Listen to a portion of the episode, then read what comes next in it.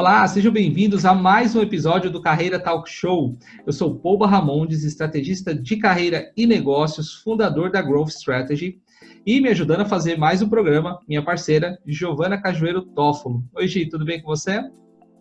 E aí, Paul, tudo bem? Tudo bem com o pessoal que está assistindo? Meu nome é Giovana, eu sou consultora de carreira e negócios e coach e parceira do Paul na Growth Strategy. E hoje a gente vai receber um convidado muito especial. Eu já falei isso durante a entrevista, mas ele é uma inspiração para mim, uma pessoa que a gente já conhece há um tempo, que é o Paulo de Tarso Pereira Júnior. O Paulo, ele é sócio líder da Deloitte para o interior de São Paulo. Ele é o head para o interior de São Paulo da Deloitte. Então a gente vai receber o Paulo, ele trouxe uma história muito interessante, uma história bem carreirista, com vários insights super interessantes. Exatamente. Então pegue seu papel, caneta para anotar todos os insights e confira essa história incrível. Paulo, muito obrigado por você ter aceito o nosso convite de participar do nosso programa. E aí, gostaria que você compartilhasse um pouquinho da sua história com nossos telespectadores. Obrigado, Paulo. Obrigado, Giovana. Primeiro, quero deixar aqui meus agradecimentos pelo convite que recebi aí de vocês para poder participar desse talk show. Sinceramente, acho que isso é uma é uma oportunidade que eu tenho de contar um pouquinho da minha história, né? E assim, me sinto muito honrado de receber o convite aí da Giovana e de você para poder compartilhar um pouquinho dessa história com as pessoas como né? Bom, uh, às vezes, como eu comentei com vocês antecipadamente, as pessoas nos veem em determinada posição e falam, poxa, que legal, deve ser muito legal ser o sócio líder da Deloitte para o Estado de São Paulo, ser o presidente da empresa X, uh, ser o CEO da empresa Y mas eu não tenho dúvida que tudo isso acontece por conta de uma construção. Né? Todas as pessoas têm uma história, têm uma história de vida, têm uma história pessoal, profissional, familiar, que permite, que, que contribui com, que a, com a construção da carreira que essa pessoa tem. Né? Meu caso não é diferente. Né? Eu comecei a trabalhar com 15 anos de idade. Se eu uh, der um passinho para trás ainda, eu me lembro que eu ficava brincando em casa, né, na casa dos pais, que moram no bairro da periferia aqui de Campinas até hoje, né, sempre por lá. Uh, e um vizinho, o seu Mauro, falava assim: Poxa, Paulinho, por que, que você não vai procurar um emprego? Eu vou com você qualquer dia até a cidade, quem sabe a gente encontra um emprego para você. Né? Aí um belo dia eu falei: Vamos amanhã? Ele falou: Vamos. Nós fomos até uma agência uh, de empregos onde ele tinha uma amiga, acho que tem uma amiga até hoje, e essa pessoa falou: Olha, tem uma vaga de office boy, você não quer fazer uma entrevista? Esse trabalho de office boy. E aí fiz a entrevista, o pessoal gostou de mim, lá de 14, tinha 14 anos, né? Uh, gostou de mim e uh, decidiram me contratar, né? Aí eu cheguei em casa, falei pro meu pai, falei, olha, uh, vou começar a trabalhar, né? Daqui, daqui duas semanas. Meu pai não entendeu nada. Como assim você vai começar a trabalhar, né? Falei, ah, fala com o seu Mauro ali, ó, ele que arrumou o emprego para mim. Enfim, comecei a trabalhar nessa empresa, uma empresa que na época fazia alocação de bips. Não sei, se, se era a época de vocês, bips pagers, né? Hoje tem celular, tem WhatsApp, tem Skype, tudo instantâneo. Na época não era assim, né? Na época, para você encontrar uma pessoa, você tinha que ligar na casa dela se ela tivesse telefone fixo ou você usava desses pagers, que era a maior tecnologia. Todo mundo andava com pager na cintura, se achava, né, com aquilo lá. É, então, eu comecei a trabalhar nessa empresa como office boy. Tá? Na época, que fazer muitos serviços de rua, pagar conta em banco, ficar nas filas, nas filas enormes que eles tinham, as filas de uma, duas horas, entre outras atividades. Uh, e depois de seis meses, mais ou menos, estava nessa empresa, né? já tinha uns 15 anos, eu lembro que uma das pessoas, uma das meninas que trabalhava na parte financeira, ia sair de licença maternidade, né? E aí eles estavam lá todos preocupados sobre, poxa, quem vai fazer o trabalho dela, quem vai fazer essa parte, quem vai fazer aquilo tal. Eu falei, ah, vocês quiserem, quiserem me ensinar, eu aprendo. Né? E aí elas começaram a me ensinar o que elas faziam, né? Aquela, aquela, as duas meninas trabalhavam começaram a me ensinar aquela, que aquela que saía de licença na maternidade fazia. E eu comecei a aprender, né? Comecei todo dia a dedicar, eu chegava mais cedo, chegava uma hora mais cedo, elas também chegavam mais cedo, me explicavam. Depois eu ficava um pouquinho até depois do final do dia para executar aquilo que elas explicavam e fui aprendendo. Até chegou o momento, de fato, ela sair de licença maternidade e falou, ó, Paulo está pronto, né? vamos deixar ele uh, assumir a posição da, da, da Elaine. Né? E, e, assim foi, assim eu comecei, eu parei depois de seis meses a fazer os serviços de rua, né, fazer os serviços de office boy, comecei a trabalhar na área como auxiliar financeiro, E fiquei nessa empresa por três anos e meio. E aí, poxa, não aprendi somente a área financeira. Eu fui aprender a atender cliente, ia lá com seus BIPs com problema, ou pagar as contas deles. Enfim, comecei a ter uma interação muito grande né, com praticamente todos os departamentos. Departamento pessoal, né, vira e mexe alguém faltava, então eu que lidava lá em, em, em receber a documentação dos profissionais. Enfim, fui aprendendo um pouquinho de cada área sem querer. Sabe, a vida foi me dando a oportunidade de aprender.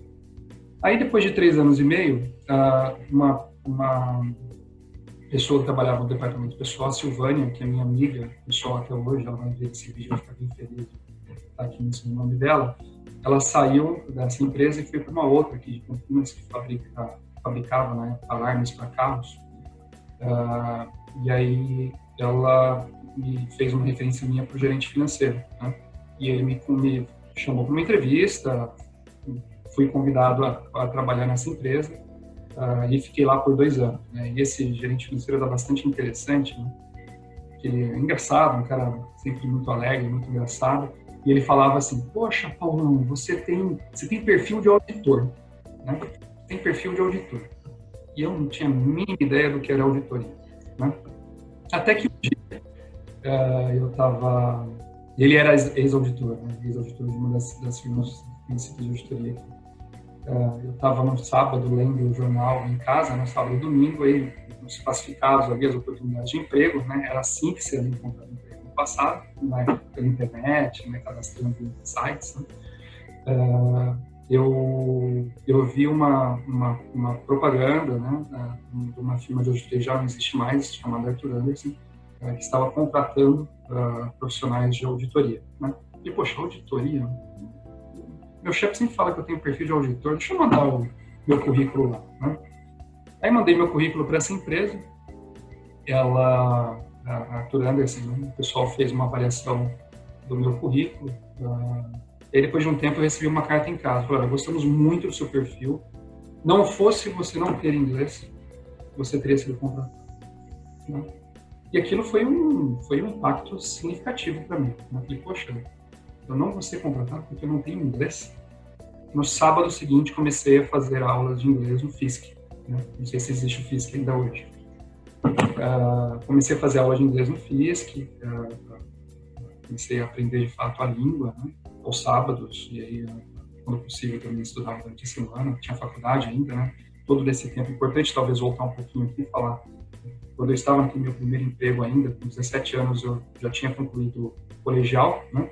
E eu, come, eu passei na, na Unip aqui Comecei a fazer faculdade de administração de empresas. Então, com 17 anos, eu já comecei a ter a minha primeira graduação. E aí, quando eu estava com 20 anos, um pouquinho, eu já tinha terminado minha, minha primeira graduação em administração de empresas. Né? Uh, então, eu, eu, eu, durante a, a, semana, quando era possível, continuava a minha aula de inglês e também a faculdade, né? Uh, até que decidi mudar de escola de inglês, né? Um dia, decidi mudar de escola de inglês. No primeiro dia da aula dessa nova escola de inglês, todos têm que fazer aquele stand-up, né, para poder se apresentar, falar um pouquinho de você. E nesse momento que eu fui falar um pouquinho de mim, uh, uh, uh, falei um pouquinho de mim e tal, e teve uma pessoa ao meu lado que foi falar um pouquinho a respeito dela também. E ela falou: Olha, meu nome é Elaine e eu trabalho na Deloitte aqui em Campinas, né? Acabamos, por acaso, de abrir escritório aqui em Campinas, tal, tal, tal, tal, tal, tal. E nesse momento eu falei, Deloitte, auditoria? Ela falou, é. Falei, ah, meu chefe sempre fala que tem um perfil de auditor. e aí, enfim, começamos a conversar. Ela, quando surgiu a oportunidade, de fato, do programa de recrutamento e seleção da Deloitte, novos talentos, que a gente chama, ela levou o meu currículo e eu acabei entrando na firma. Né? Mas uh, talvez aqui eu gostaria de fazer uma, uma pequena reflexão, né? Dos 15, isso já estava com 18 anos, quase 19 anos, né? 19 anos, na verdade. Foram quatro anos em que eu consegui concluir meu ginásio, então trabalhei no primeiro emprego office boy, comecei a fazer minha, meu trabalho como auxiliar financeiro, ajudar nas outras áreas da empresa. Comecei ainda nessa primeira empresa fazer faculdade à noite, não tinha carro, então saía lá da Padre até, até Barão de Itapura, uh, um ônibus, depois saía da Barão de Itapura, ia até a Unip, lá no Extra, na Rua Abolição, saía da Unip, sei lá, 10 horas da noite, voltava lá para Anchieta, e assim, não foi fácil, né? Foi, foi, um desafio bem grande, mas eu era jovem, não sentia cansaço, estava feliz, né? Contente que estava conquistando oportunidades, estava, de fato, tinha um propósito, percebia que tinha um propósito, a gente não sabia o que era de fato, mas tinha um propósito de chegar em algum patamar em algum momento. Né? Bom, então nesses, esses foram os primeiros cinco anos da minha carreira, antes de eu começar uh, na, na, Deloitte, né? Aí, em 1999 uh, ah, fui contratado na Deloitte, comecei como trainee de auditoria aqui, né? Uh, fui conhecendo a firma, foi, foi uma, uma, uma grande honra também, oportunidade de ter sido selecionado para fazer parte da Deloitte. Foi um pouco interessante também, só contar um pouquinho da história para vocês tenham conhecimento, né? É, no dia, na última etapa do processo de equipamento de seleção da Deloitte, né, que seria no sábado, na sexta-feira anterior, anterior, o meu chefe, que era ex-auditor, ele estava na sala do diretor financeiro e era quase seis horas da tarde, o telefone, meu telefone tocou e falou, Paulo, você pode vir até aqui a sala do Cláudio? Eu falei, posso. Então tá bom, estou aqui. Aí eu cheguei lá na sala, estava ele, o diretor e a secretária da, da diretoria. Então falaram o seguinte: olha, Paulo, você sabe que você nos ajudou a implementar o SAP aqui em Campinas, né? Em Manaus a coisa não está muito legal, né? É, e que você vá para lá resolver essas questões. Porque segunda-feira a gente precisa colocar de pé esse sistema. Tem muita nota fiscal parada, não foi dada entrada no sistema, você precisa ir lá e resolver isso para gente. Bem. Quando? Vocês querem que eu?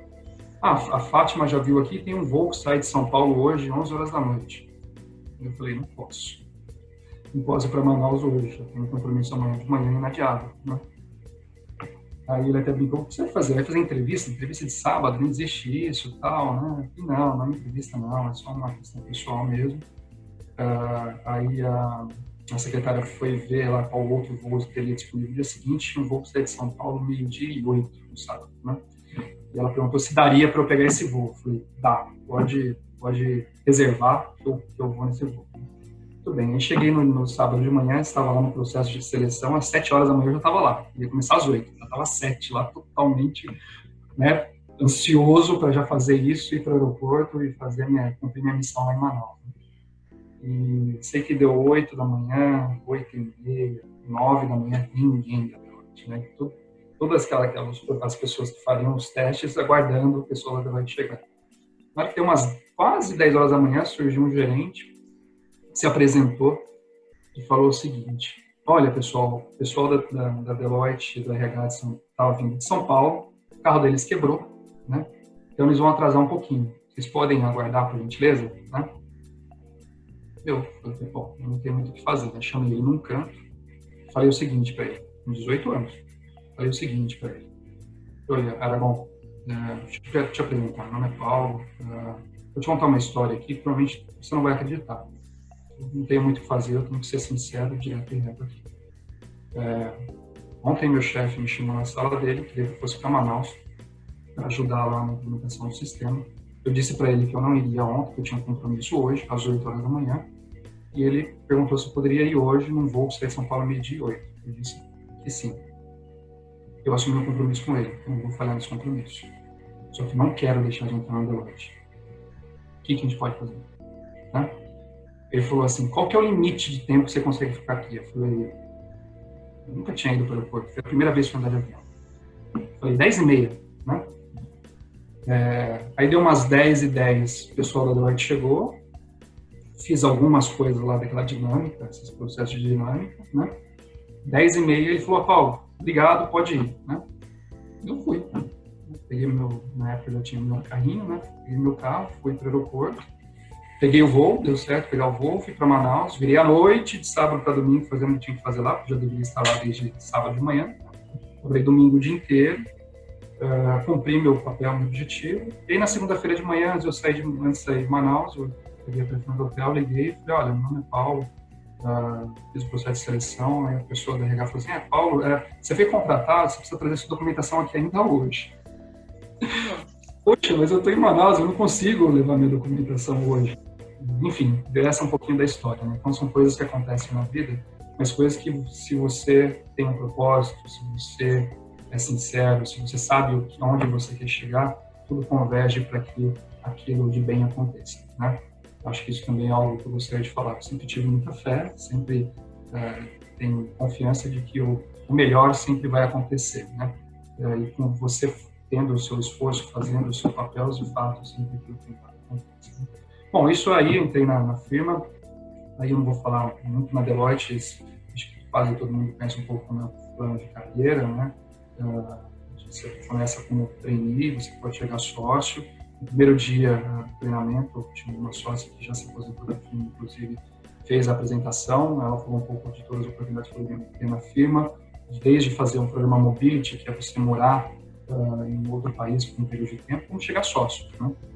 E eu lembro que nesse, nesse mesmo dia eu disse, eu vou fazer esse programa mobility, vou ser sócio dessa firma.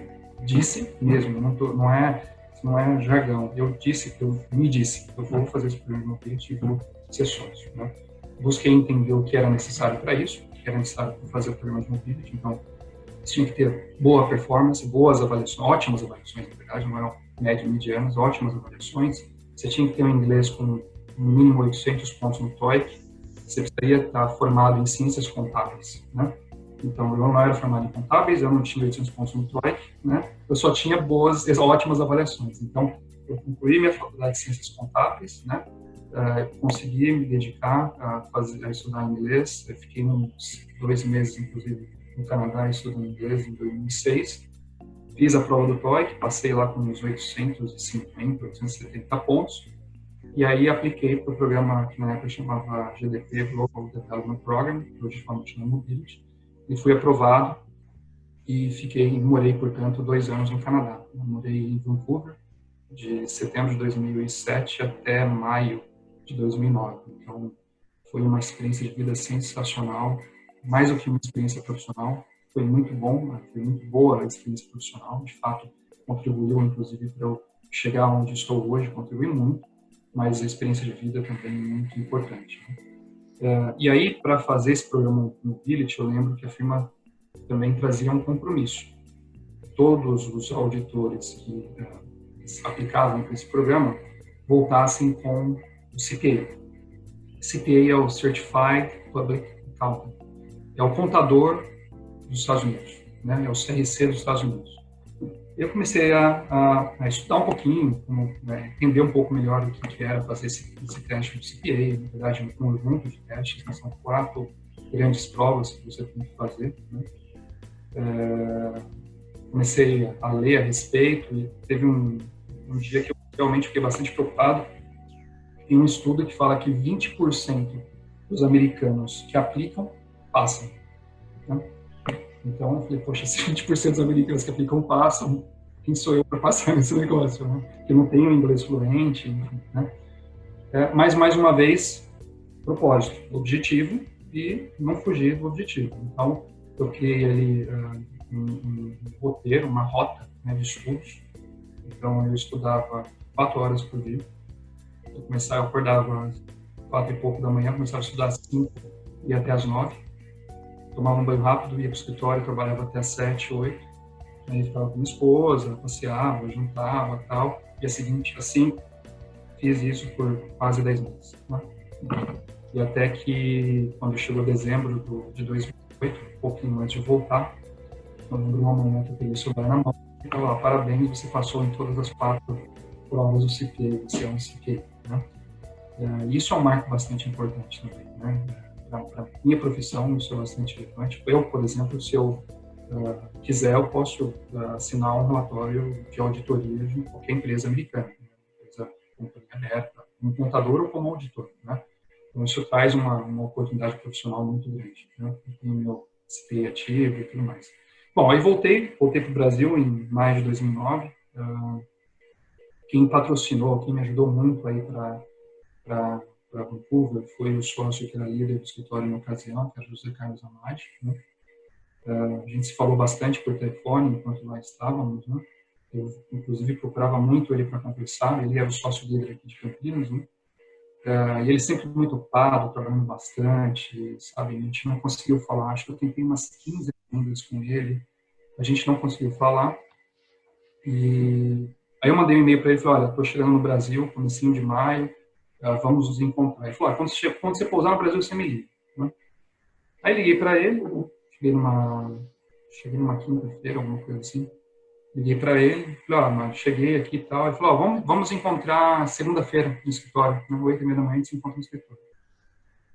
E aí, uh, na sexta-feira, ele tinha uma reunião no cliente no interior de São Paulo, mais próximo de Ribeirão Preto.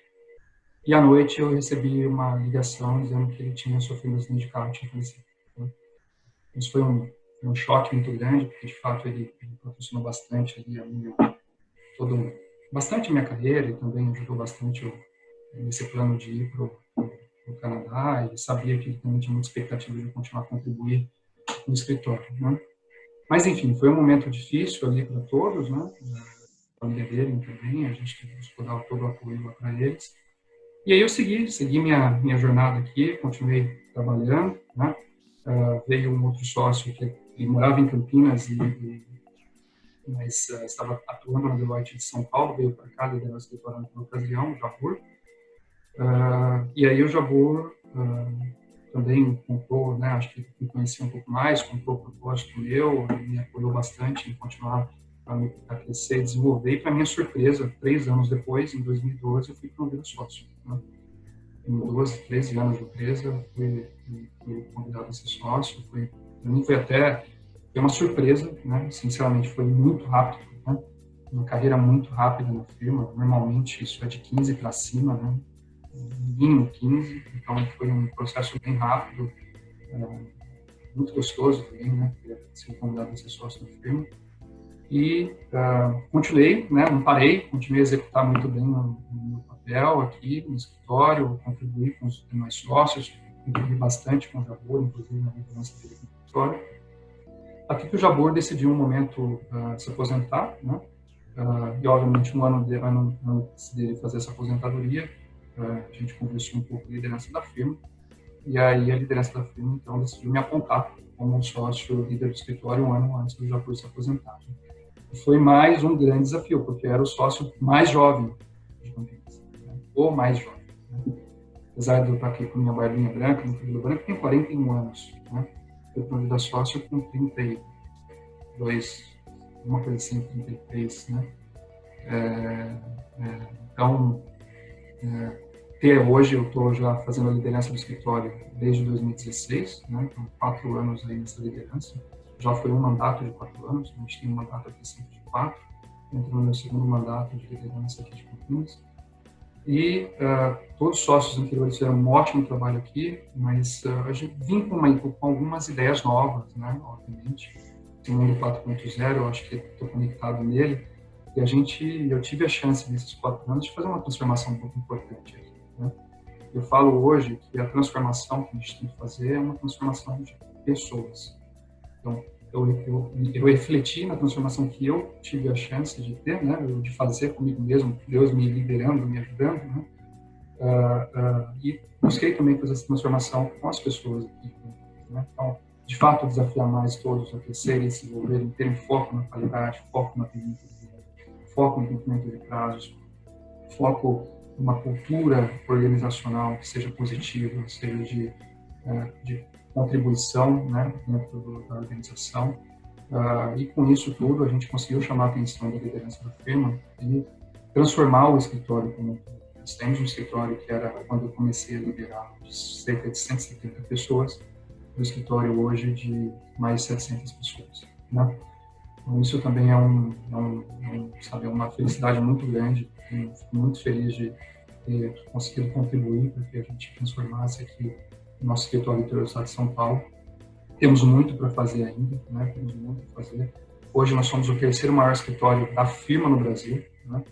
Quando eu falo terceiro maior escritório da firma no Brasil, eu não falo sobre uh, cidades. Então, Campinas é maior que o Sul inteiro, onde tem escritórios em Joinville, né? entre outros escritórios, maior que o Nordeste, né? uh, maior, maior que Belo Horizonte. Então, de fato, a gente, a gente construiu coisas bastante relevantes aqui uh, com, essa, com essa liderança do Acho que isso traz um pouquinho da, da, da minha história, né? É, obviamente, nesse tempo todo, eu também continuei a ter minhas amizades, né? O trabalho não é a única coisa que a gente tem na vida. Então, tenho meus amigos aí que é, me apoiaram durante todo esse tempo. Fiz muitos amigos, acho que muitos meus amigos hoje são amigos que eu conheci na profissão, né? Sejam nas empresas anteriores, ou sejam na, na, na que eu estou atualmente, na Deloitte, né? Muitos amigos que eu tenho são amigos da Deloitte, né?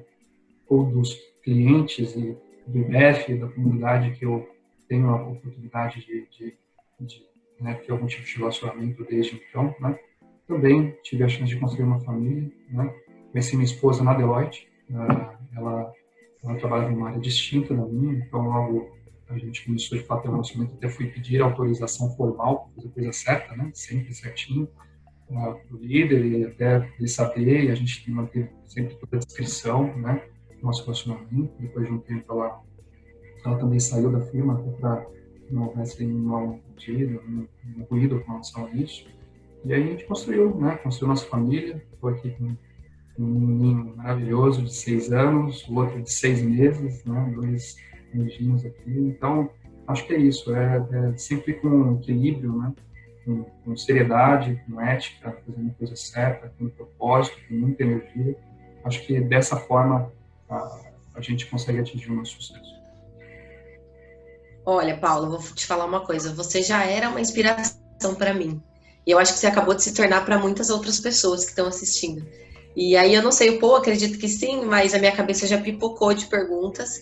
A gente vai fazer um intervalinho rapidinho para assimilar todo esse montante de informações e a gente já volta para bombardear. Opa, quer dizer, para conversar mais com você e fazer outras perguntas. Então a gente Boa, volta daqui a um minutinho. Tá bom, Giovana, obrigado. O mundo mudou. A forma como trabalhamos e aprendemos nunca mais será a mesma. Você está preparado para este novo mundo? quais são as estratégias que você vai utilizar para entregar resultados e se destacar em um mundo cada vez mais digital. Para crescer na carreira, você precisa ser um profissional de alta performance e estar próximo de pessoas com os mesmos objetivos que o seu. Conheça o Clube dos Profissionais de Alta Performance. São lives semanais no formato Masterclass. A experiência de grandes executivos, mentores, especialistas e profissionais do mercado. Agora, todo o conteúdo das aulas disponível para você acessar onde quiser e onde estiver e durante o ano todo. E mais, materiais complementares, mentorias em grupo e totalmente online. Bate-papo com executivos e especialistas, entrevistas e benefícios exclusivos.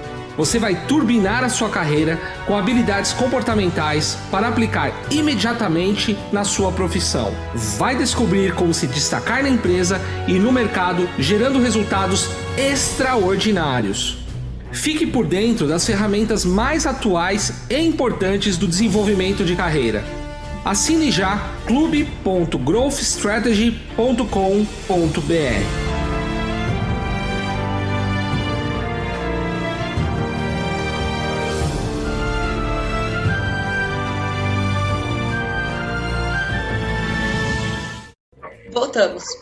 Bom, Paulo, é muito legal essa história. É uma história bem de carreira mesmo. Você é uma pessoa nova, então isso impressiona um pouco. A sua humildade impressiona muito.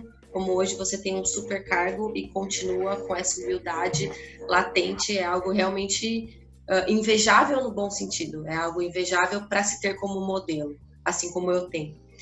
E aí eu quero te fazer uma pergunta, voltando um pouquinho lá atrás. Você comenta muito essa ideia de que você sempre buscou, então você teve ali pais de periferia, uma vida de periferia, e você foi atrás, trabalhou muito, fazia faculdade, começou a trabalhar com 15 anos, precisava do inglês, já foi logo em seguida atrás do inglês. Essa tua motivação que vem de você, e aí é um pouco o direcionamento da minha pergunta, isso veio de onde? Isso é provindo da sua criação? É, são os valores dos seus pais?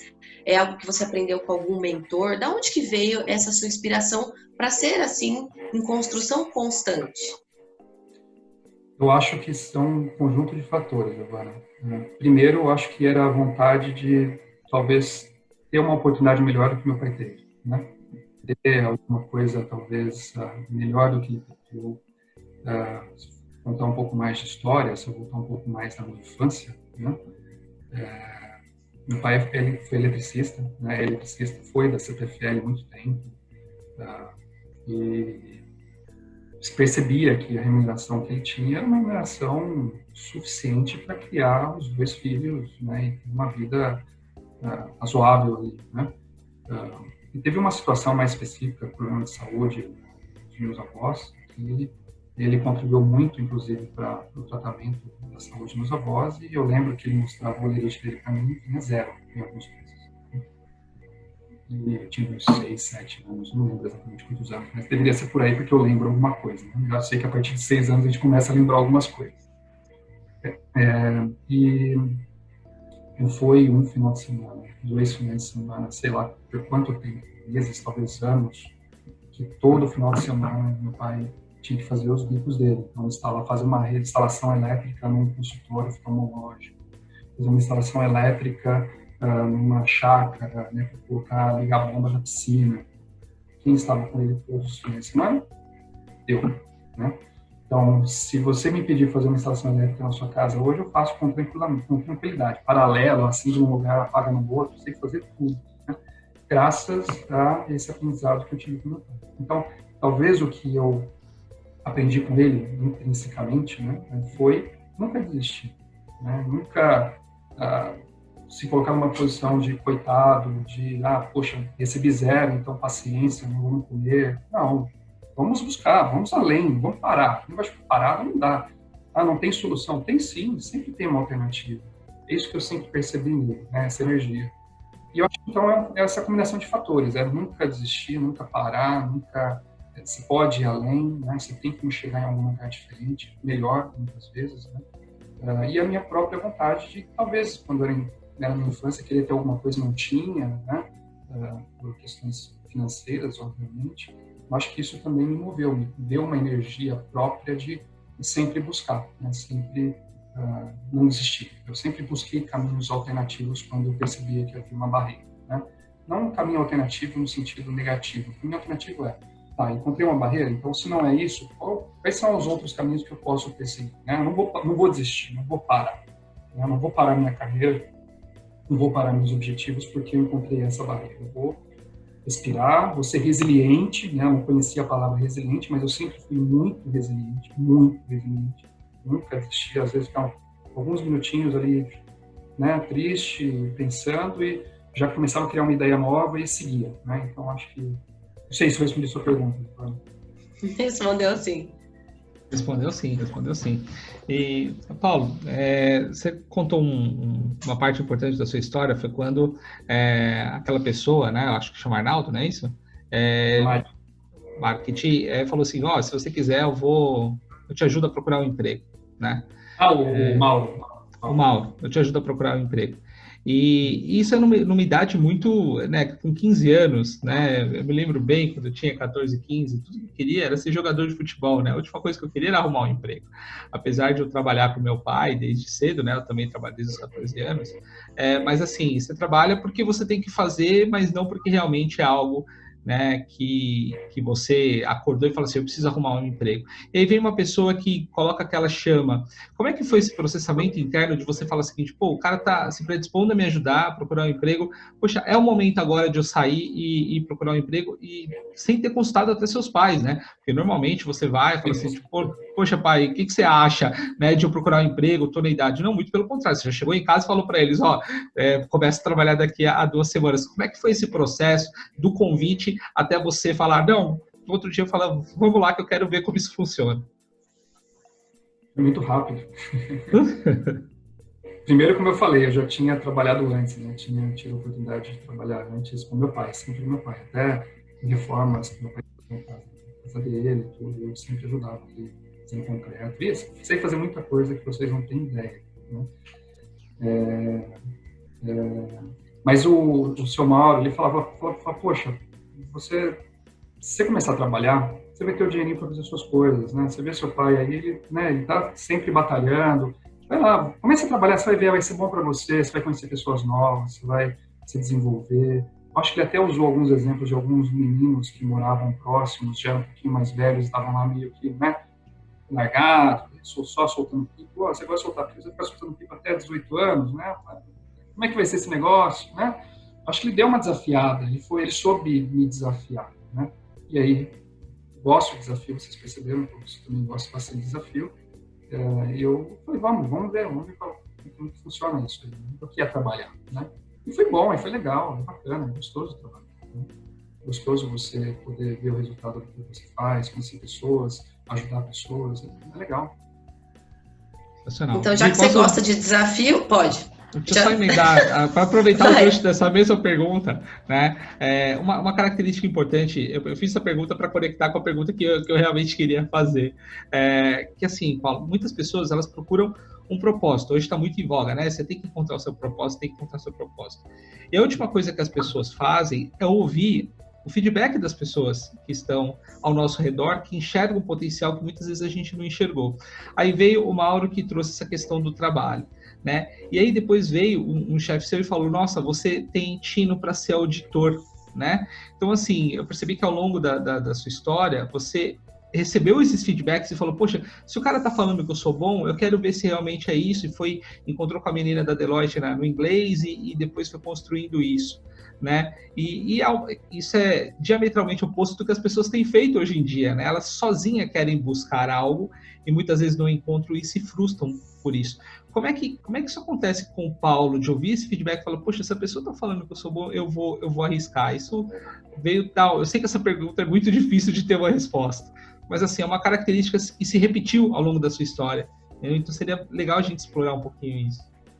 É, de onde veio é difícil identificar. Talvez, vamos lá, na, na minha família também, meu tio, né, o irmão da minha mãe, uh, sempre também me apoiou bastante desde criança levava para jogar bola, né? Enfim.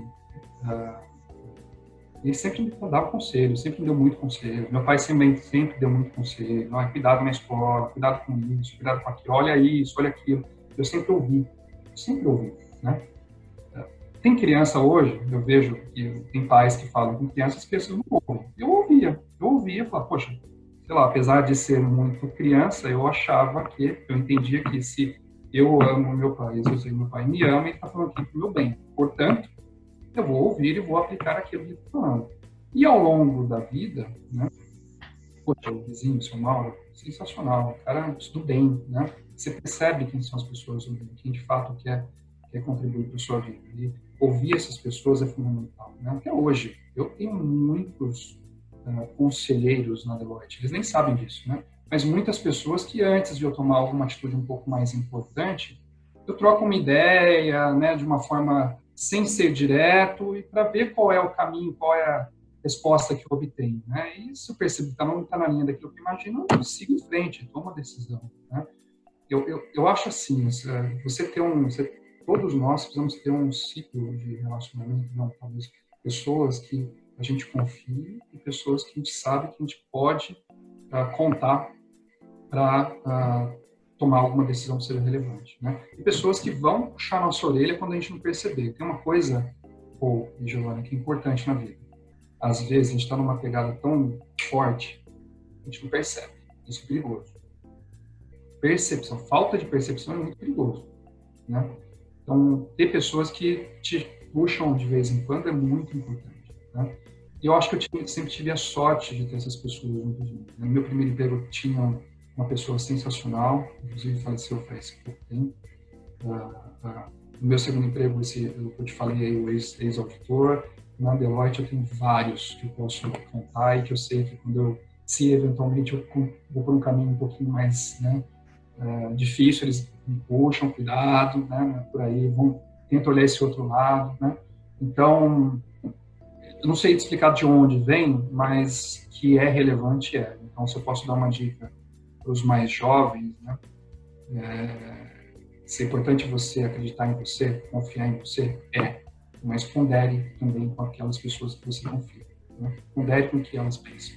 Avalie, arrisque menos, talvez, se você tiver feedbacks contrários daquilo que você fala. Mas não, não desista, confie em você, mas ouça um pouquinho mais as pessoas também. Né? É, existe essa limiar, eu vejo isso, porque daí, como eu sou de uma geração diferente de vocês, eu vou me colocar esse limiar entre você ser empoderado e acreditar no seu potencial, o que falta também para algumas pessoas, e você ter a síndrome do super-homem, que é eu faço tudo, eu posso tudo. Então é, é preciso ter aí, até eu acho que é essa competência, essa humildade de falar, opa, peraí, ok, eu sou empoderada, eu tenho essa competência, mas tem isso aqui que eu também não tenho e preciso desenvolver. E aí, como que eu desenvolvo? Perguntando para mentores, referências, pessoas que possam me ajudar a construir isso por mim. Então tem essa linha, eu também vejo essa linha tênue aí, o pessoal sai dessa síndrome de super-homem querendo fazer tudo sem nem escutar o outro, e aí acaba se dando mal, né? A gente pega um momento que está vivendo agora, por exemplo, uma crise sem precedente, uma pessoa da minha geração nunca passou por isso. Então, se for se aventurar e tomar riscos sem ouvir os outros, acaba se perdendo e podendo aí ter um tropeço, né? É verdade, é verdade. É e aí, eu queria fazer uma pergunta, né? Uh, é o seguinte: você é uma pessoa super calma, a gente tá vendo pelo jeito de você falar, né? Extremamente calmo, uh, didático. Mas eu quero saber, ao mesmo tempo, para e passou isso, você gosta de desafio. E eu queria saber um perrengue. Qual foi o maior perrengue de carreira que você passou? Que teve aquele momento que a calma até deu uma estremecida, porque foi um desafio grande. Quero saber qual foi esse desafio e qual foi o aprendizado que você tirou desse momento? Uh, hum. Tá, o, o, mais, o mais. Que você lembra, assim, de cabeça. Ah, são vários. Você sabe que eu tenho, talvez, um, um defeito, né? É, primeiro porque desafio ele foi feito para a gente poder se então, toda vez que eu me vejo numa situação difícil, eu primeiro momento é difícil, depois você, espera um pouquinho, é uma oportunidade, né? Então, deixa eu ver com o que, que eu vou aprender nesse, nessa situação. Alguma coisa eu vou aprender nessa situação e vai me tornar alguém melhor, um profissional mais completo, né? De novo, ninguém consegue ser CEO de uma empresa, né? Sem passar por situações que permitam você ter uma casca, uma bagagem para tomar decisões importantes na posição que você tem, né? Então, eu acredito que todos esses desafios que acontecem são importantes para gente, a gente de fato se tornar pessoas mais completas, mais competentes. E isso traz a calma, como você acabou de falar, né, Giovanni? Eu vou dizer para você, talvez um dos momentos mais uh, difíceis que eu tive uh, foi justamente naquela, naquele momento rápido de promoção para sócio. Né? De repente, agora você é sócio da firma, tá? e assina um relatório, lidera aí não sei quantas pessoas, tal. Não é bem assim, né? É, já fazia isso intrinsecamente, mas eu talvez é, deixei a, a, pintei o negócio um pouco mais complicado do que ele era naquele momento, né? Então foi um momento ali de fato de que eu talvez senti um pouco mais o peso uh, naquele momento senti um pouco mais o peso da, da, da, da profissão, né? Uh, o peso de fato de ter que tomar decisões uh, importantes, uh, mas que eu não precisaria ter feito. Isso foi alguma coisa mais de questão, inclusive, de ansiedade, de ficar um pouco mais ansiedade, ansioso pela, pela oportunidade e, e, e aí trabalhei muito mais horas do que eu precisava, né? Esse entra no loop de trabalho, trabalho, trabalho, faz exercício. Talvez foi um dos momentos que, de fato, me trouxeram aí um desafio pessoal e profissional um pouco maior não pela não pelo negócio, não pela firma, criado na minha na minha, sabe, você cria essas situações. Então acho que é talvez a dica que eu deixo, Giovana, aproveitando a sua pergunta e transformando ela, é também tomar um pouco de cuidado com os pensamentos e com as com as, com as criações que nós fazemos na nossa cabeça. Né? A gente pinta uma coisa tão complicada e é simplesmente seu dia a dia, né? Então acho que aquele momento onde eu pintei algo muito mais do que era, talvez eu já tenha sido um momento né, talvez de, de desafio que eu tive na carreira. Muito bom. E falando um pouquinho de liderança, Paulo, assim, é, liderança por mais que a gente estude, né? É, eu desde o início da minha carreira sempre quis é, ser um executivo de uma multinacional, ter equipe ser líder. Estudei, fiz vários cursos e quando eu me tornei, eu falei, opa, peraí, tem coisa que não me explicaram lá, lá atrás, né? Tem coisa que o livro não está falando aqui. E no começo, realmente, é a coisa se, se torna diferente, porque por mais que você entenda todas as teorias da liderança, as pessoas com quem você vai trabalhar são diferentes e trazem variáveis diferentes, né? E, e, você atingiu uma liderança muito nova. Como é que foi esses primeiros passos para a liderança, uma vez que a gente não é formado para ser líder? Líder vem algo natural, porque a gente vê nossos pais, a gente vai tomando aquelas decisões com base no bom senso, né, no, nos nossos valores. Mas como é que se deu isso na, na sua trajetória tão cedo? Olha, uh, eu acho que, que eu sempre falo, né, acho que eu falei isso também, inclusive, na nossa conversa hoje. Né? primeira coisa é transparência. Transparência. Transparência é, não tem 100%, é transparente. Então, sempre falar com as pessoas o que tem que ser falado. Obviamente, você pode ter jeitos de falar, mas ser transparente na sua conversa, né?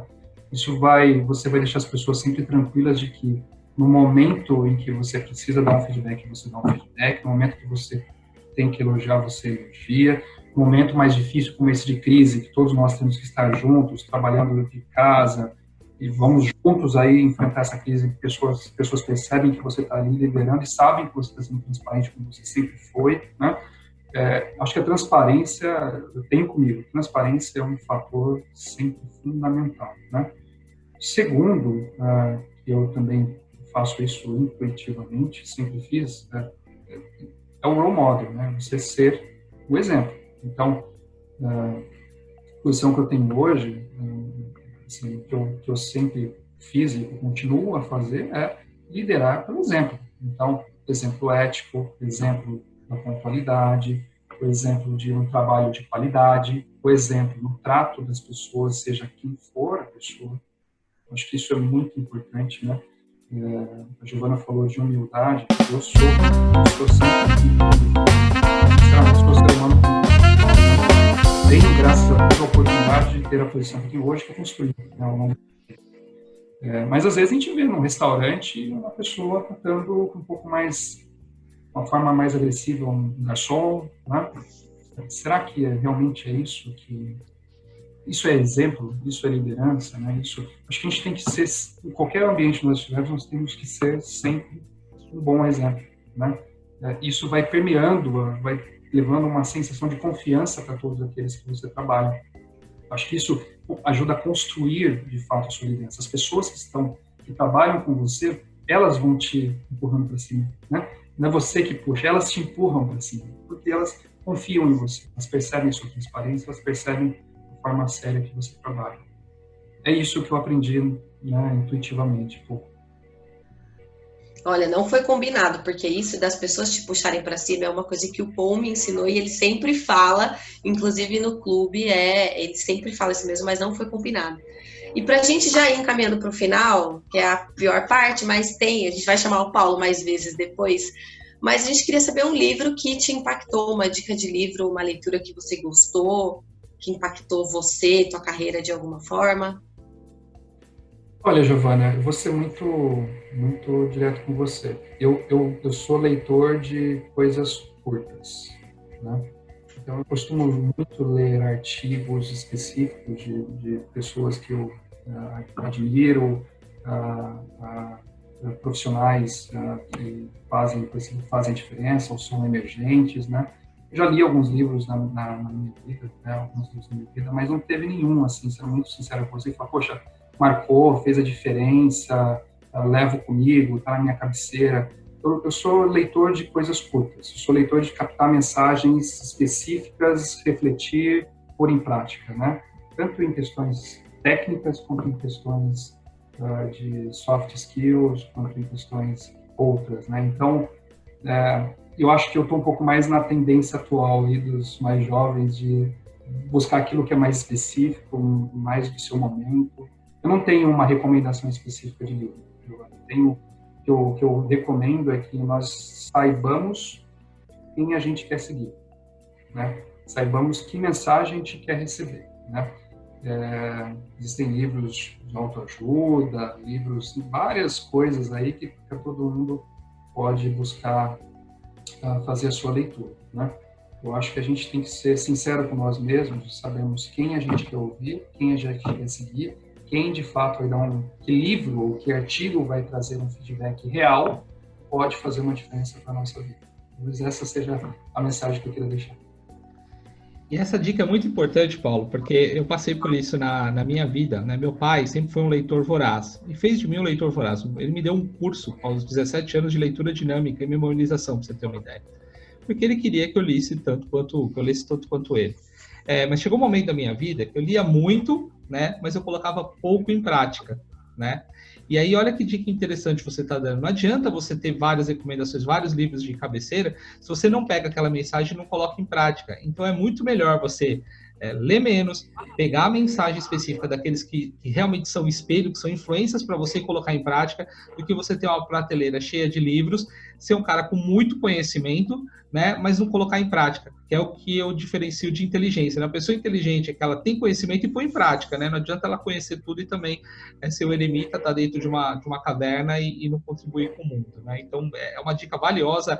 Não ter livro e captar mensagem é tão importante quanto você indicar um livro, né? Olha que bacana essa mensagem que você está passando para a gente. É, eu acho que realmente é você buscar aquilo que vai fazer uma diferença para você, que vai te desafiar positivamente, que vai tocar o seu momento, vai levar você, vai levar você a se mover para algo que seja melhor, né? Não alguma ler alguma coisa que vai te confortar, somente isso, né? Às vezes nós precisamos de um conforto, né? Uh, e é importante ter um conforto, mas mais uma vez, né? Ler, ter cuidado no que a gente lê, uh, quem é que a gente quer seguir, né? É, quais são os exemplos, qual a história dessa pessoa né, que a gente quer seguir. Acho que talvez no momento de hoje, né, com muita rede social, talvez uh, essa minha mensagem seja, seja importante. Sensacional. E para a gente finalizar, é, a gente queria saber agora uma dica, você já deu algumas, né? Mas uma dica para uma pessoa que quer crescer na carreira ou que está começando e que tem o desejo de alcançar, assim como você alcançou através do trabalho duro, cargos altos e grandes responsabilidades. Ah, Giovana, eu deixei algumas mensagens, mas uh, se eu puder resumir aqui algumas, né, as mensagens como um todo, né, primeiro, uh, não desistir, né, não parar na primeira, primeiro, primeiro muro, né, buscar as alternativas, uh, não estou dizendo que é passar por cima das pessoas, não é isso, é você ponderar e ter a percepção de qual é o melhor caminho a ser seguido, né? É, confiar em você, ter autoconfiança é importante, né? Você de fato saber que você está fazendo o certo, essa reflexão sempre é muito importante. Se cresce às custas de ninguém, é, tratando as pessoas de forma inadequada, né? É, cresce dando exemplo, fazendo certo, trabalhando duro, né? Eu acho que talvez essas mensagens sejam importantes. Não pode esquecer de construir uma família, pessoas que realmente admiram como pai, como marido, um amigo, né? São mensagens como essa que eu gostaria de deixar. Sensacional. Legal? Muito obrigada, Paulo, por participar aqui com a gente. Foi incrível né? Como eu falei, eu já sou sua fã, agora você vai ter um monte de outros fãs que vão assistir aqui. Obrigada por estar com a gente, pela disponibilidade, pelo tempo que a gente sabe que você, hoje, no cargo que você está, tempo é uma preciosidade super rara. Tem que lidar com a agenda. A gente aprende também isso. Paulo, muito obrigado pela sua generosidade, por nos ajudar e compartilhar muito... com tanto. Com tanto. Obrigado. Fiquei muito feliz com o convite de vocês, muito feliz mesmo. Espero que eu tenha contribuído. Desejo muito sucesso a vocês dois e contem com o meu apoio que eu puder contribuir, contribuir, tá bom? Obrigada. E obrigada a você também que nos assistiu. A gente se vê no próximo Carreira Talk Show.